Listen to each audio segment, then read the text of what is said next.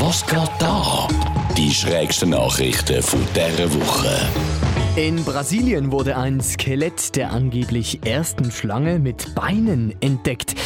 Es handelte sich um eine Eidechse. Das richtig Gute an dieser Geschichte, die erste Untersuchung von dieser in Anführungszeichen Schlange mit Bein hat sogar in ein renommiertes Wissenschaftsmagazin geschafft.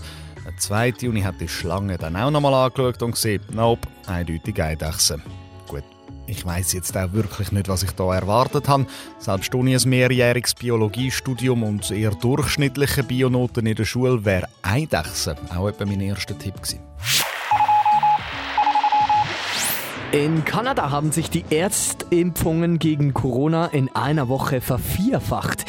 Die Impfung wurde Bedingung, um Alkohol und legales Cannabis kaufen zu können. Es ist halt schon so, man kann ja immer wieder an die Eigenverantwortung der Leute appellieren, aber der grösste Teil von uns der bewegt sich doch dann gleich erst wirklich mit Zuckerbrot und Peitsche.